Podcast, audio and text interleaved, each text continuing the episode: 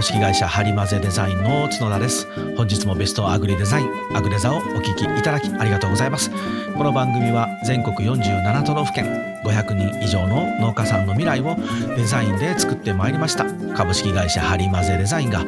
農家の皆様農業分野の皆様のデザインの教科書として座右に置いていただき未来をハッピーにするお手伝いをしたいなと願う番組です。というわけで改めましてよろしくお願いします。角田です。さてですねあの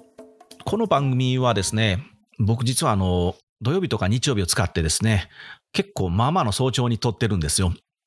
まあまあまあの早朝つってもあの朝の8時とか9時なんですけれども。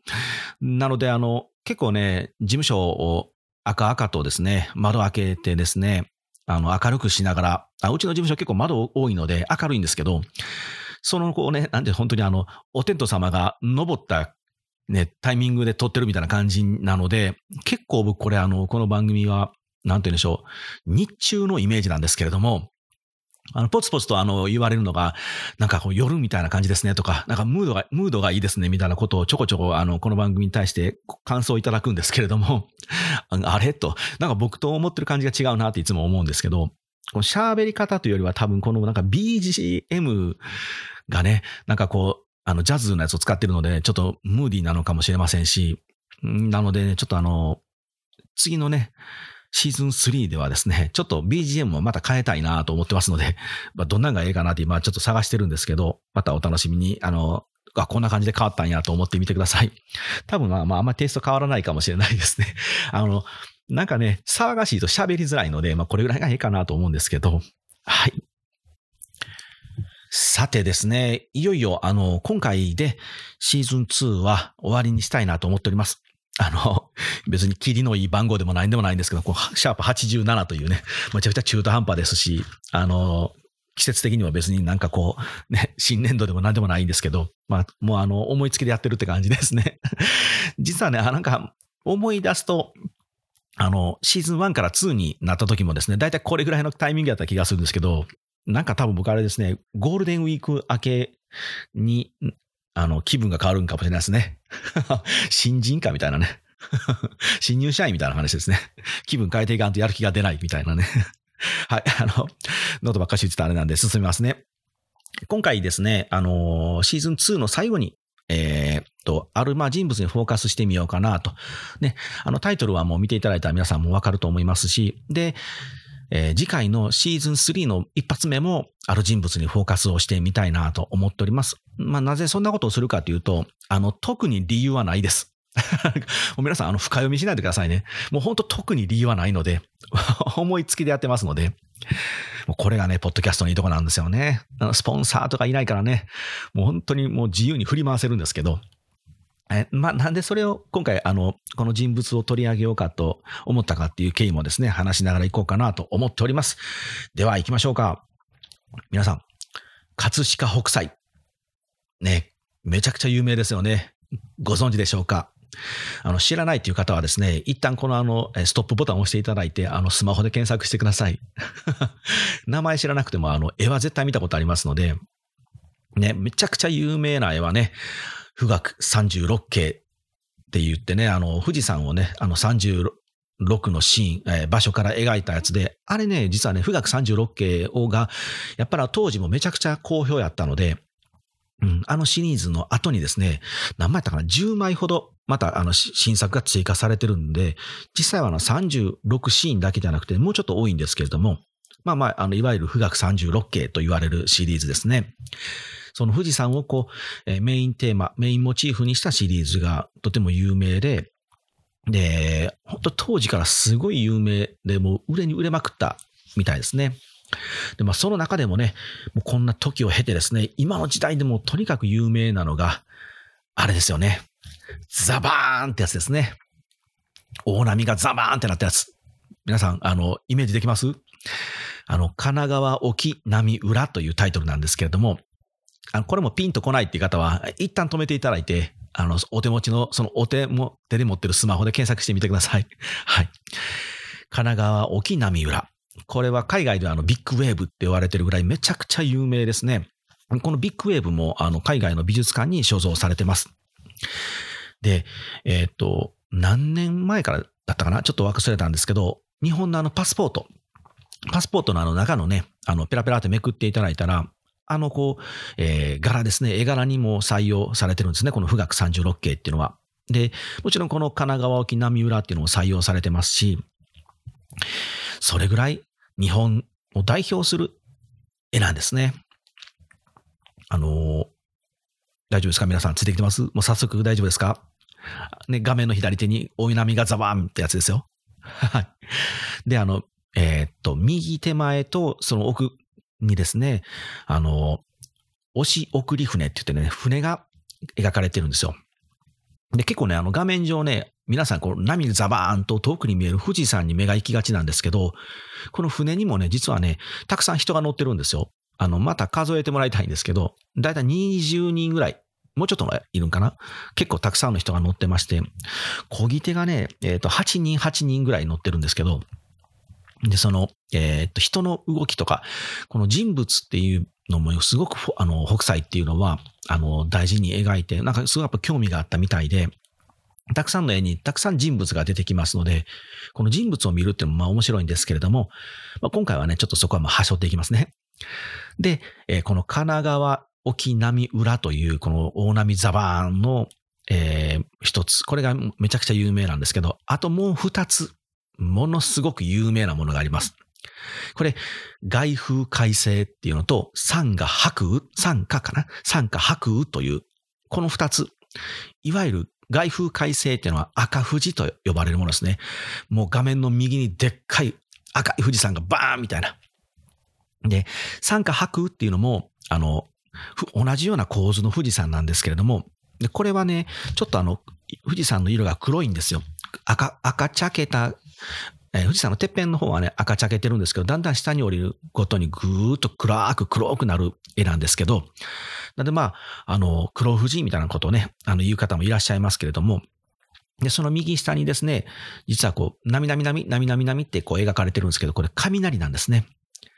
三下白だから山の下が白い、山の下白い雨って書くんですけど、富士山の裾野の方は雨が降っていて雷が鳴っていて、富士山のてっぺんの方は晴れ渡ってる。で、富士の向こう側ですね、富士山の向こうの空は晴れた青空になってるという、こうね、あの、コントラストがすごく効いてる絵なんですけれども、この神奈川沖波浦、外風海星、参加白雨っていう、この3つをですね、合わせて、富岳36系のまあ三役、三役とも呼ばれているぐらい有名なんですね。なんならもうほんと北斎って言ったらもう大体この3つじゃないですか、皆さん。イメージ。え今回はですね、やっぱりあの、この番組デザインなので、葛飾北斎とデザインについて今日は喋っていってみたいと思います。実はまあテーマは北斎なんですけれども、なんかね、久しぶりにその、あの、デザイン的な話になりそうですよ、皆さん。最近ね、あの、本当に、あの、マーケティングとかブランディングとか、その、核となる部分ですよね。この手を動かして、動かして、どういう風に配置したら美しく見えるかみたいな話とか、どういう色を使ったら良いよとかっていう、そういう話っていうのはもう最近ほぼほぼしてなかったですからね。本当にデザインの番組かっていう感じなんですけど、もうあの大事なんですよっていうのをね、そういう、もう手を動かすだけがデザインじゃないんですよっていうのもコンコンとね、伝えてると思うんですけれども、そういうことばっかりしてきたんですけど、今回ね、その、絵をね、北斎が描いた絵を見ながらなんですけれども、その思いとか、あの、ね、どういう気持ちで書いたとかって、そういうことももちろん大事なんですけれども、今回はね、なかなかあまり取り上げられないんですけど、実は北斎ってめちゃくちゃデザインなんですっていうのを、少し、あの、技術ですね、技術。あくまでテクニックの部分を、そこにちょっとポイントを置きながら今日はおしゃべりしていきたいなと思っております。ようやくこれでですね、あの、ちょっとデザインのちゃんとした、ちゃんとしたとおかしいな、あの、デザインのお話をして、シーズン2を締めていきたいなと思っております。あの、ではですね、北斎の、まあ、何がデザイン的なのかっていうお話なんですけれども、まあ、あの、絵を見るときね、美術館でこう絵を見るときは、やっぱりこの、その作家さんが、えー、生きた時代とか、で、やっぱり時代背景とか社会情勢とか、でどういうその、えー、思いで書いたかっていうのを学びながら、えー、知りながら見るとすごく絵っていうのは面白いんですけれども、あの繰り返しですけど、今回はそこはもうはしょります。もう割愛しますので、まあ、そういうものはね、あの、調べていただいたらですね、あの、北斎はこれをなぜ書いたかみたいな話とかってたくさん出てきますので、もうね、あの、はしょりますね。ただまあ、あの、それは大事なんですよ。本当繰り返し繰り返しですけど、大事です。あの、感性っていうのはすごく大事なんですけれども、まあ、シャープ84と85ですね。でお話ししました。その美しいということですね。その美しい、なんか美しいな、みたいなことを、なぜ美しいんだろうっていうその奥の深さみたいなことを学ぶのすごい大事なんですけれども、今回は端折っていきます。でですね、その北斎がね、あの、この技術的に、テクニック的にその凄まじいっていうのは、なぜかというと、その感性の部分、うわ、美しいなとか、その先ほどの、ね、あの、神奈川沖の波裏のやつを見てですね、うわ、すごいな、もう波すごいな、かっちょいいな、美しいなって思ってもらうために、ものすごく工夫をするんですね。その技術と工夫とテクニックを持ち込むんですけれども、その部分を今日ちょっと見ていきたいんですね。で、その北斎っていうのは、その技術とかテクニックとかっていうのをもうとにかくとにかく研究して追求した人で、もうそれをね、めちゃくちゃ表すエピソードといいますか言葉がありまして、彼がね、北斎が死の直前にこういう言葉を残しているんですけれども、天が私の命をあと5年保ってくれたら、私は本当の絵描きになることができるだろうって言ってるんですよ。これ北斎さん、何歳の時に言ってると思います？これ30とか40ちゃいますよ。90ですよ、90。彼、90で亡くなるんですけど、それも凄まじいんですけど、90歳の時点で、くそ、神様、あと5年わし生きさせてくれと。もうあと5年生きたら、もっと絵師として、絵師として完成できるので、頼むからもうあと5年生きさせてくれって言ってるんですよね。これすごくないですか？僕なんかもうほんと最近ね、もう一枚絵を描こうと思うともうすぐ休憩したくなるんですけど、北斎のエネルギーって違うんですよね。もう永遠に絵を描き続けたい。やっぱりね、その、ね、あのご年配の方に言うと失礼なんですけれども、でも年を取るごとに、やっぱりこう体力も落ちてくると、どうしてもそのモチベーション、気持ちの部分もこう落ちてくるんですよ。そうすると、やっぱりあの、かける枚数とか、その一枚に対する力の入れ方っていうのはどうしても落ちてくるんですけど、これはね、もっとしょうがないんですけど、やっぱ中にはね、こういう人がいるんですよ。もうぶち抜けて、もうほんとこと切れる寸前まで100のまま行くみたいな人がね、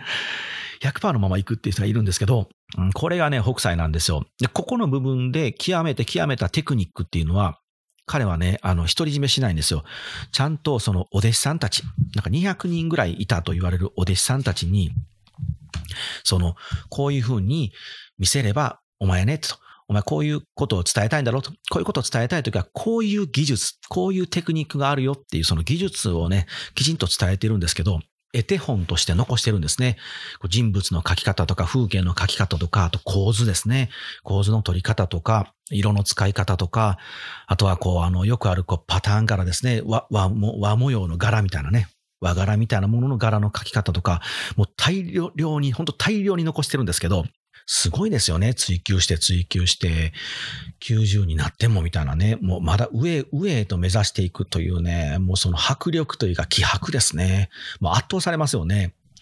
で、画号。あの、まあ、今で言うペンネームみたいなね、あの、名前、自分の名前もですね、実はこう人生で30回ほど変更してるんですね。まあ、ちなみに引っ越しはなんか100回以上って言われますけどね。引っ越しの鬼やったみたいなんですけど、その名前もですね、30回ほど変えてるんですね。こうだから常に新しいことをしていくっていうことですよね。その自分のその名前をまあお弟子さんに渡して、そのまあ名前を売る、売ったんじゃないかみたいな話も諸説あるんですけれども、それでもこう名前を変えることで、今自分はこういうコンセプトで売り出してる絵師なんだってことがわかるんですけど、うん、もう最後の方になんかね、もう画境老人ですからね。が絵に絵に来る老人、しかも万字ですからね。画境老人万字。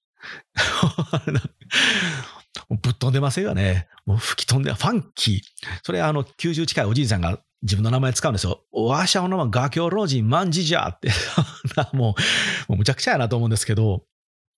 もう、だから絵を描くことだけに生きとるんじゃわしはというのがもう徹底的に伝わりますけどね。まあ、そんなね、あの晩年のこう画境老人、万事時代にですね、書いた肉筆画っていうのがあるんですけど、これ弘法大師の絵なんですね。空海、弘法大師がですね、あの、疫病を、鬼を、こう、対、と対峙してる絵があるんですけど、これめちゃくちゃでかいんですよ。150センチ。えっ、ー、と、縦がね、150センチぐらいで、横が240センチぐらい。すごくないですか ?1 メーター50、横2メーター40なんですけど、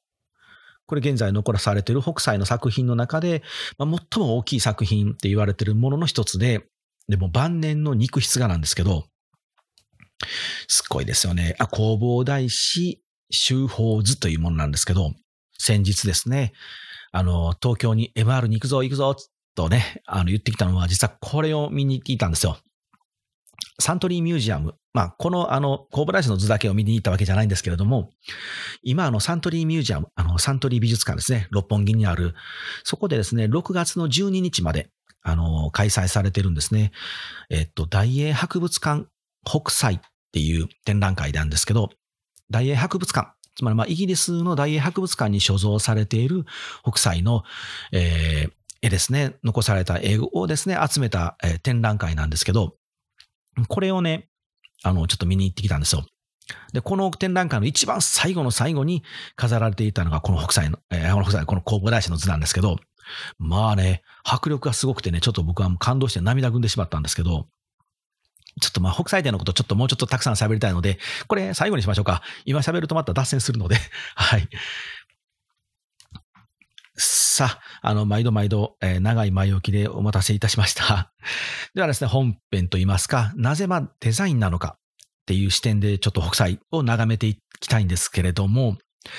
あの、冒頭でもちょっとお話しさせていただいた、神奈川沖波裏という絵ですね。神奈川沖で見ている波の裏って書くんですけど、これをちょっと見ていきながらお話ししたいと思います。もし本当皆さんね、あの、ちょっとあの、お時間あるよっていう方いらっしゃいましたら、あの、どうぞ絵を見ながら聞いていただいたら、あの、倍、楽しみ倍増すると思いますので、はい。北斎はですね、あの、西洋の、あの、僕たちもたまに使うんですけど、この黄金比、黄金率ですね、黄金比に近い比率をすごく大事にしたんですね。だ北斎だから黄金比知らないんですよ。知らないのに、今の黄金比に当ててみると、ほぼほぼこうピタッと合うんですけど、この辺がね、やっぱなんか人間のがしいと思うものっていうのはやっぱり有史以来変わらないんだなと。まあ自慢じゃないんですけど、自慢じゃないんですけれども、え僕デザインしたものはですね、一応あの最後の最後に黄金比にはめるようにしてるんですよ。だから最初からこう、あの、そればっかり気にするとあんまり良くないので、最後にこうピタッとはめてみると、大体合うんですけど、ああ、綺麗綺麗っていつも思って、まあチェックだけに使ってるんですけど、何の話えっ、ー、と、あ、自慢自慢。ただの僕の、あ僕のあのセンスが、僕のあの技術がもう黄金比に近いというただの自慢なんですけど、はい。帰ってきますね。えっ、と、そのね、あの、北斎の場合はね、あの、三つ割りの方、三つに割る方、方法っていうふうな、えー、名前でテクニックで使っていたみたいなんですけれども、えー、皆さん、絵の画面、一枚の絵を持ってください。それをですね、あの、均等、均等の、えー、っと、サイズといいますか、まずね、横の棒、横棒をこう引くんですね。水平の棒を1本、2本引くんですよ。そうすると画面が上から1、2、3と3つに割れますよね。で、これ3つに均等にまず割ります。で、これ同じように、この縦に線を2本引くんですよ。縦に2本線を敷くと、えー、っと、縦に3つ同じサイズで並びますよね。こうすると、横2本、縦2本で画面を区切ると、9つ、9個のグリッドができますね。スペース、9個のスペースができますよね。これをね、使うんですね。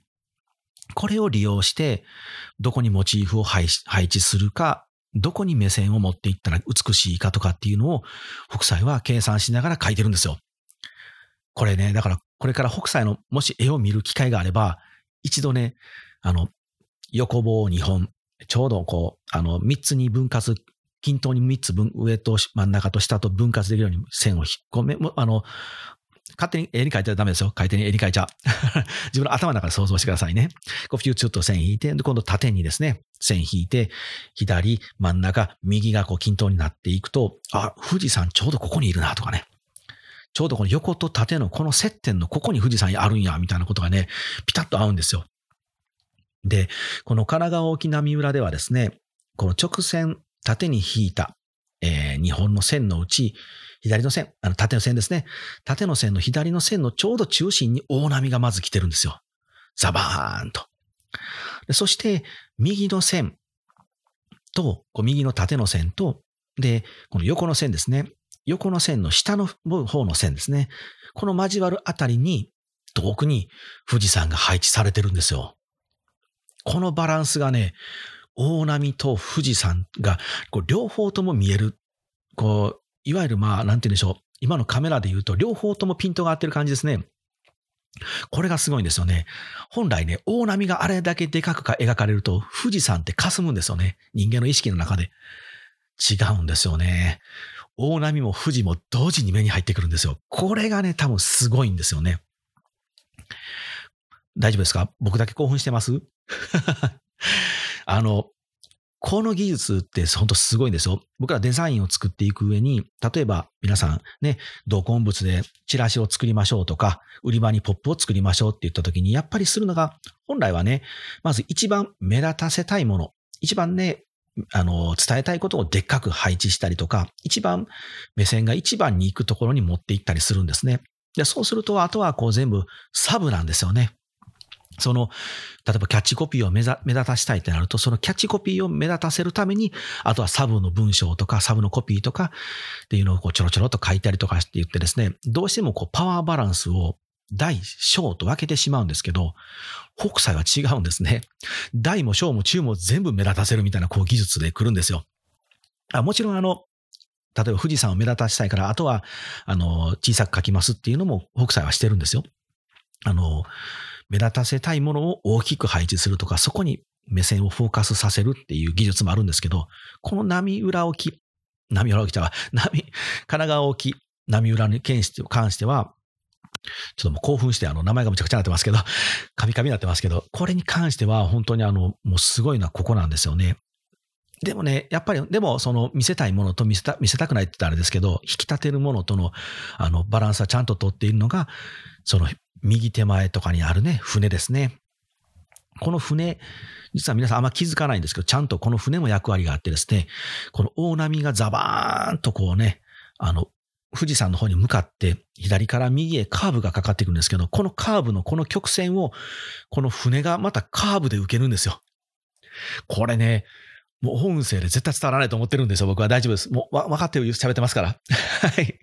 本当に大波が左からぐらガバーンと来ますよね。ザバーンと。来ました？皆さん大丈夫ですか？来てます？はい。来ましたね。はい。来たその大波の、がえー、上天から今度右下にぐるんと降りてくるんですけど、そのぐるんと降りてきたそのカーブを保ちながら、下の船がカーブで受けてるんですよ。はい。一回休憩しましょうか。本当に。もう、興奮冷めやらぬって感じですけど。これがでも、あの、計算されてるので、これテクニックなんですね。なので、これから皆さんデザインを自分で、ね、もし何か作るな、チラシとか作りたいなって時は、その目線がどう動くか。まずキャッチコピーを見せると。でもキャッチコピー見て終わりじゃダメですよね。最後に一番持っていきたいのは、どう注文するかですよね。電話かけてほしいのか、メールでお知らせしてほしいのかって、そこに持っていきたい。そこに持っていくために、じゃあキャッチコピーだけがバーンと目立って、それで終わりではダメですよね。そこをね、目立った上で、それでキャッチした目線を最終ゴールへ導く仕掛けをしていかないとダメなんですけど、これが今日ご参考になるかなと思ってご紹介しているネタです。はい。ちょっと難しいですけどね。あの、国際から学べっていうのはかなり究極なんですけど、はい。あとはですね、あの、この頃、あの、そのこのね、あの、バランスとかこの構図の話ばっかりするとまたもう皆さんつまらんと思いますので、あの、ちょっとこのか、これ次からですね、色、色ですね、色。カラーの話をしたいんですけど、あの、ベロアイって皆さん聞いたことありますか？ブルーですね。青色。青のブルーですな。えー、このブルーなんですけど、あのもともとね、日本にもブルーは存在するんですよ。あの、染め物の中で。えー、染めで使ってたりするんですけど、これね、やっぱりあの、紙に定着させるとあんまり良くなかったり、耐久性もなかったり、よく、発色もね、あんまり良くなかったみたいで、なので、このベロアイっていうのが日本に入ってくるまでは、あまりこの日本のあの円でですね、この青って使わなかったんですよ。なので、あの、このベロアイっていうのがこう入ってきた時にですね、一気にね、あの、日本の絵が変わるんですね。あの、このちなみになんですけど、このベロアイっていうのは、あの、ドイツ、ドイツのあの錬金術師が偶然発見したあの顔料っていうか塗料なんですね。で、あの、ベルリン、ドイツのベルリンの藍色、ベルリンの藍色、ベルリンの藍色、ベロベロベロベロベロベロ藍になるんですけど、もうその辺ちゃんと聞きや日本人でいつも思いますよね。ちゃんと聞いてないからいつもこう言葉が変わってしまってるんですけど、まあ、ベルリンの藍色なんで、ベロ藍ですね。で、海外ではですね、あの、もうこのベロ藍も使われてるんですけど、まあ、日本もこのベロ藍が入ってきたことで、比較的こう安価で安くこう使えてめちゃくちゃ発色がいいっていうので、もう爆発的にブームになるんですけど、でもちろん北斎もね、あの、すぐ取り入れてですね、北斎この大波に使ったりた、ね、たくさん使っていくので、実は海外ではあの、北斎ブルーとかも呼ばれることもあるんです。あ、ちなみにあの、日本、日本代表、日本代表の色がブルーなのもここから来てます。はい。おまけです、おまけ。で、そのね、あの、ベロアイですねけど、その、あの、藍色なんですけど、この、神奈川沖波浦ではですね、実はですね、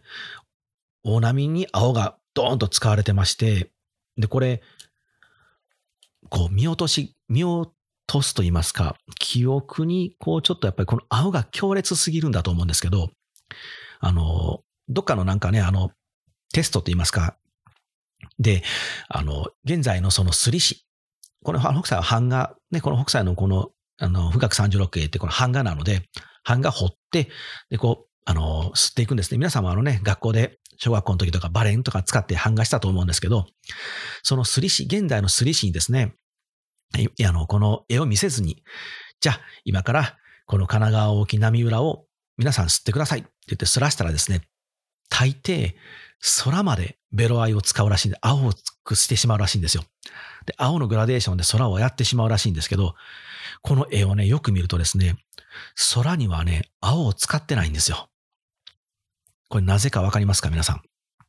ちちなみに使ってる色はですね、あの、鳥の子色って呼ばれている、少し、えー、ちょっと赤みがかかった薄い黄色なんですけど、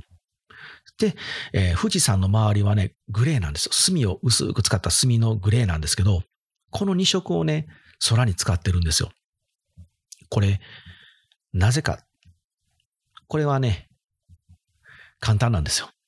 大波を目立たすためなんです。大波がこのベロアイを使った北斎ブルーを使っているので、空にもですね、空はもちろん青なんですけど、空の青だからといってブルーを使ってしまうと、これ両方ともね、同じ同色になって目立たないんですよね。なので、補色って言うんですけれども、あの反対の色ですね。それをね、あえて空に使うことで、だから空が少し黄色いんですよね。だから空が黄色いからこそ、手前の大波のブルーがバコーンとこう際立って見れるんですよ。これデザインなんですね。目立たしたい色。じゃあこっちこの、この色。例えばこのキャッチコピー目立たそうかなって時は、このキャッチコピーを目立つために背景の色は補色を使うんです。そうすると目立つんですね。これデザインなんですよね。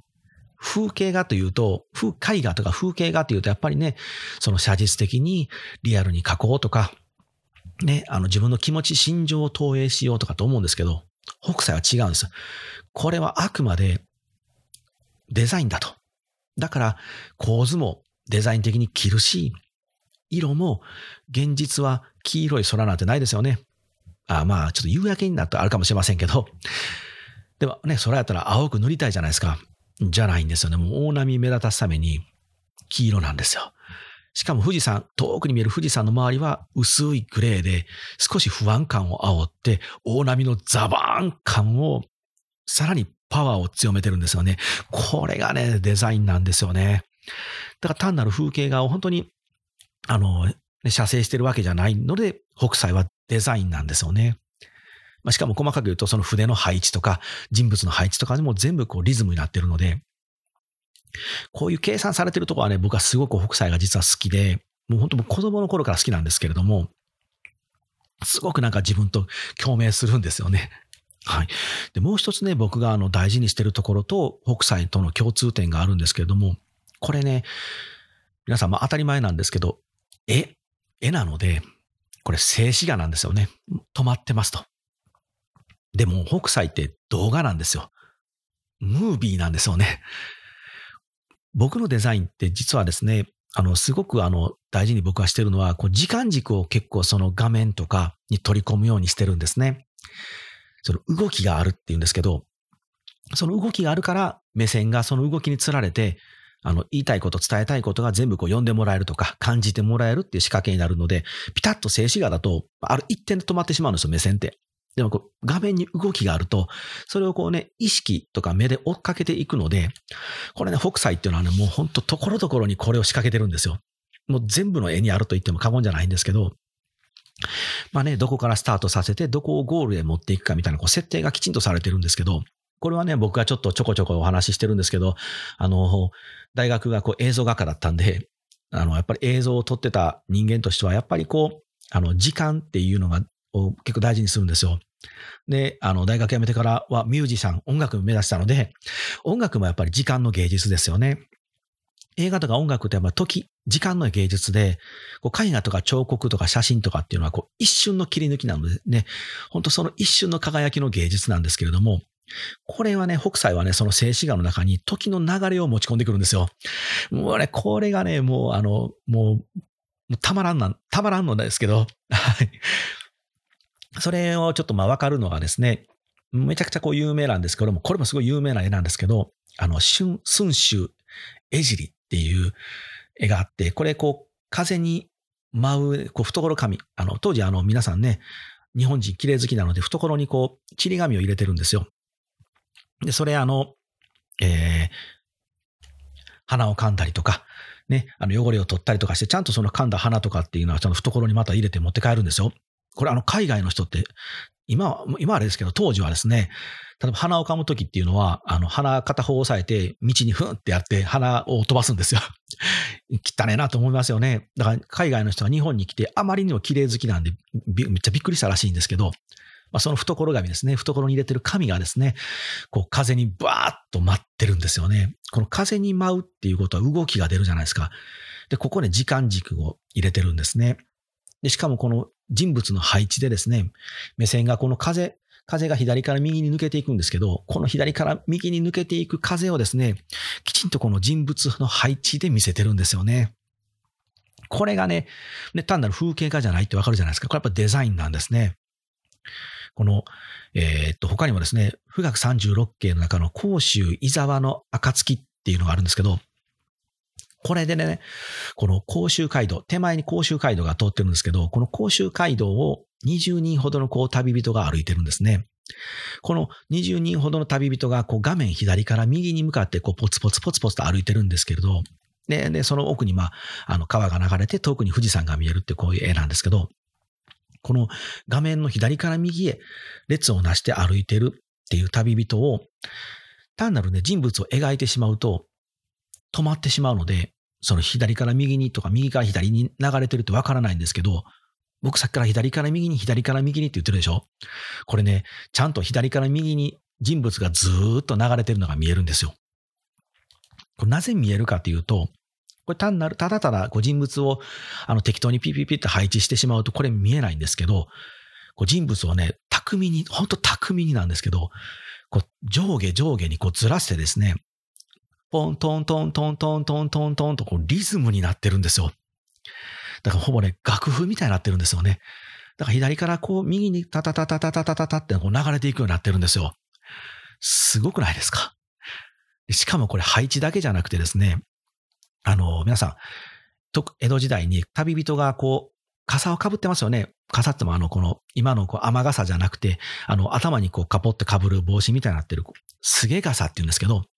あのすげ傘、あれ思い出してくださいね。あれがね、全部こうね、まん丸の形でこっち向いてるんですよ。で、さらに傘をかぶってない人は、当時みんなちょんまげなんで、頭がこう、ツルツルじゃないですか。酒焼きを剃るって言うんですけど、酒焼きでツルツルなんですけど、なので、こう、すげ傘の丸と、酒焼きのツルツルのまん丸い頭がリズムカルに並んでるので、これね、あえてこう、幾何学的な丸にしてるんですよね。こう人物描くってなると、やっぱ顔を描いたりとか、したいじゃないですか。でもこういうリズムを大事にする絵の場合は、北斎は、あえてすげ傘と酒焼きだけにするんですよ。で、本当だから丸がポロポロポロパラパラパラパラパラ、トントントントントントントンって丸が並んでるので、これがもう本当楽譜なんですよね。楽譜になった時、途端に音楽になるので、ここに時が流れ始めるんですよ。もうすごくないですか？これ計算されてるんですよね。デザインなんですよ。今日はこのデザインなんですよってなんか決め台詞みたいになってますね。これデザインなんですよね。これ本当にね、あの、富岳36系のたくさんの絵の中で、これ、この手法をやられてるので、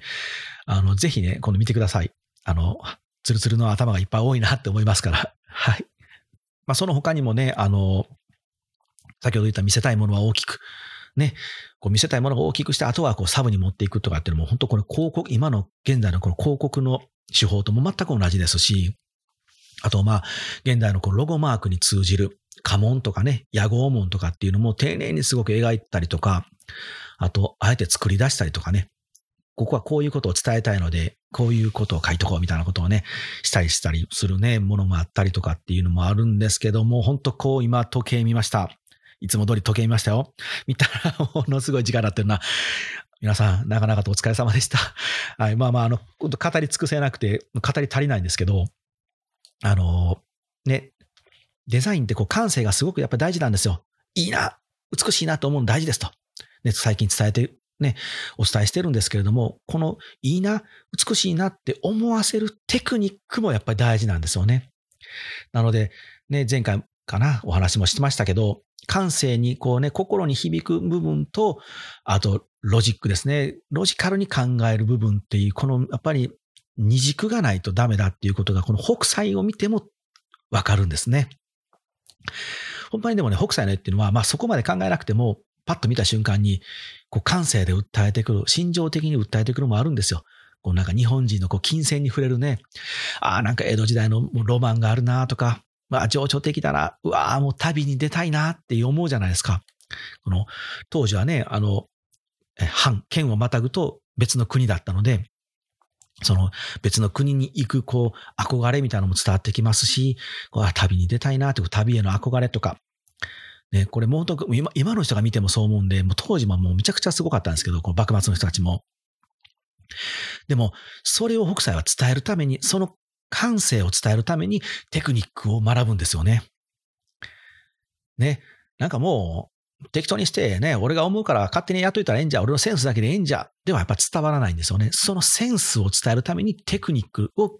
学ぶっていうのが大事なんですけど、だからこうね、当時の江戸っ子たちはね、うわ、手やね、いいじゃねえか、北西、北斎いいじゃねえかってなったんだろうなと思うんですけれども、はい。まあデザインもね、ほんと全く同じで、自分のセンスを伝えるために自己満足ではないセンスを、ね、センスというかテクニックを伝え、ね、磨いていくっていうのが大事なんだなっていうのがこうね、本当こう北斎を見てると裏付けされるんですよ。それをね、いずれ喋りたいなとずっと思ってた時にこの北斎展があるっていうのを知ってですね、ね、ちょっと見てきたんですけれども、まあ、北斎の展覧会って僕結構あの、あるたんびに、えー、ね、あの、開催されるたんびに結構ちょこちょこ行ってるんですよ。あの、もう今、今に始まったことじゃないんですけど、あの、墨田区にあるところも行きましたし、常設のとこも。うんとね、もっと好きでですね、まあでも今回ね、あの、便談はね、さすがにもう買わなかったですね。もう大体知ってる内容でしたし、あの、持って帰ってくるのが重いので、ずらま買わずに買ってたんですけども、はい。皆さんぜひね、6月の、えっ、ー、と、何じゃったっけ、12ですか、までや、ね、開催されてますので、やってますので、あの、もし、あの、お近くにいらっしゃったりとか、あの、東京に行く機会がある方いらっしゃいましたら、え、サントリー美術館ですね、六本木のサントリーミュージアムまで、ちょっと足を運んでいただけたら、ね、嬉しいなと思います。さあ、おまけのコーナー行きますか。どうします？もう結構北斎、北斎もうお腹いっぱいですか皆さん。あのそのサントリーミュージアムを見てきた北斎展のことを結局語るのであお腹いっぱいだと思うんですけれども。あのものちょっと MR を兼ねて行ったので平日行ったんですけどまあやっぱ東京の展覧会ってやっぱりすごいですね。あの平日なのにまあまあ並んでましたね。すごかったんでなかなか見れなくてですね。あの僕前のどっかでお話ししたかもしれないんですけどああいうこう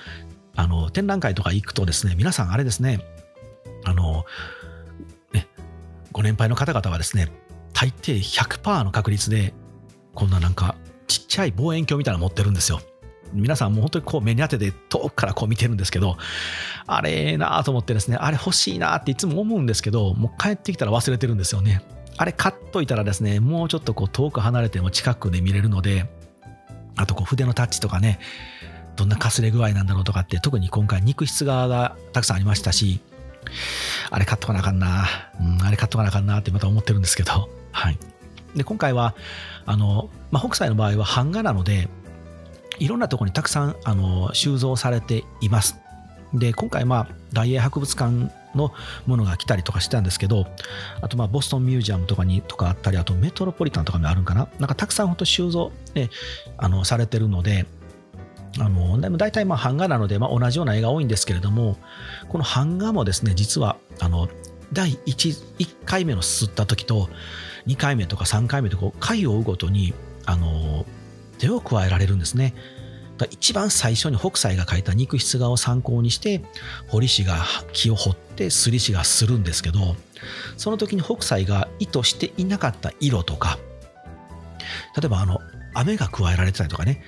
後々にこう雨雨の描写が加えられているものがあったりとかって言ってこの、ね、第何回目に吸ったかとかにもよってもこう毛色が違ったりするのでなのでまあ僕は展覧会あるために見に行ってるんですけどまあ、なんといっても、まあ、肉質側はね、もう圧倒的なパワーですよね。ものすごいですね。で当時、幕末なので、どんどん新しいものがやっぱりね、もう、あの、せき止めていてももう入ってきた時代なので、北斎がこう結構西洋画を見て影響されてる肉質がも多いんですよ。あれ？え、これ北斎なん？っていうようなものもね、多分皆さんの中で思うかもしれないんですけど、そういうものもこうたくさんあったりとか、で、最初にちょっとお話ししたように、逆にこう、北斎のものっていうのは幕末にすごく外に出たので、海外の人たちがめちゃくちゃ影響されてるんですよ。まあ、有名な画家でね、クロード・モネとかね、もうモネなんてもうめちゃくちゃ影響されてますよ、本当に。もう、あの、並べ立ててみると、もうそのままやなみたいなのもあったりしますし、ね、セザンヌとかね。当時、あの、ヨーロッパでこう日本ブームが起きるらしいんですよ。ジャポニスムって言うんですけど、それがもう巻き起こるので、もうみんな影響されるみたいな。みんな影響されるってちょっとね、あれですけれども、あとはあれですね、あの、アメリカの、アメリカやったかな？の建築家さんで、あの、フランク・ロイド・ライトっていう人がいるんですけど、皆さん、あの、滝の家、滝がね、こう流れてる家があるんですよ。あの、えー、フォーリング・ウォーターやったかな？フォーリング・ウォーターって家があって、それがものすごい有名なんですけれども、これあの、フランク・ロイド・ライトってああの浮世絵を収集する収集家としてもかなり有名だったらしくてあの北斎の、えー、諸国滝巡りっていう滝をねあのあの全国の滝珍しい滝を描いた絵のシリーズがあるんですけどこれに影響されてあのあの家を建てたらしいんですよ。あの建築デザインしたらしいんですけどって感じで、もうあの、あのたくさんの人に影響を与えてまして、なんならまあ僕も本当にあの子供の頃、北斎見て、もうがっつり影響されたたちなんで、人のこと言えないんですけれども、ぜひね、あの北斎は、もし機会があれば、あのパラパラっとめくっていただいたら、あちなみに僕がね、北斎を初めて知ったのは、あの、長谷園かなんかのお茶漬けのあの中に入った、今、今もあるんかな、あのお茶漬けにこう1枚カードが入ってるんですよ。カードが。で、そのカードが、の裏に描かれてたのが、あの、富岳36景だったんですよ。だから僕、あの、お母さんとかおじいちゃんおばあちゃんに言ってですね、あの、お茶漬けのを買ってもらって、あの、カード集めてたんですけど、いや、何この絵と思って、もう本当にこう、あの、情緒的で心に訴えるというか、旅に出たくなる感じがして、ワクワクが止まらなかったんですけど、はい。皆さんもしね、あの、北斎に触れる機会があれば、ぜひぜひ、あの、今日ちょっと、あの、お話したことを少し、ほんと少しでも頭にあると、あの、ね、面白く見れると思いますので、で、えー、普段のデザインにも少しでも役に立っていただけたらなと思いました。ぜひ、6月12日までやってるみたいなので、行ってみてください。さあ、というわけで、えー、セカンドシーズン、シーズン2、これで終わりにしたいと思います。えー、また、あの、なんか、えー、シーズン2をですね、全体を振り返り版みたいなのもちょっと、あの、ね、ベストアルバムみたいなやつもまたどっかでやりたいなと思ってますので、で、次回からですね、あの、シーズン3に入りたいと思いますので、皆さん、あの、何も期待しないでください。本当に多分何も変わらないと思いますので ただもうあのシーズン2という響きに飽きただけなんで僕は 本当に期待しないでください。あの特に深い意味もないので ほんまですよ。あの、やつどなるいうことやからなんか仕掛けてくるかなって思わないでください。本当に何もないので。ただ、あの、3になるってだけです。はい。というわけでまた次回お会いしましょう。はい。さよなら。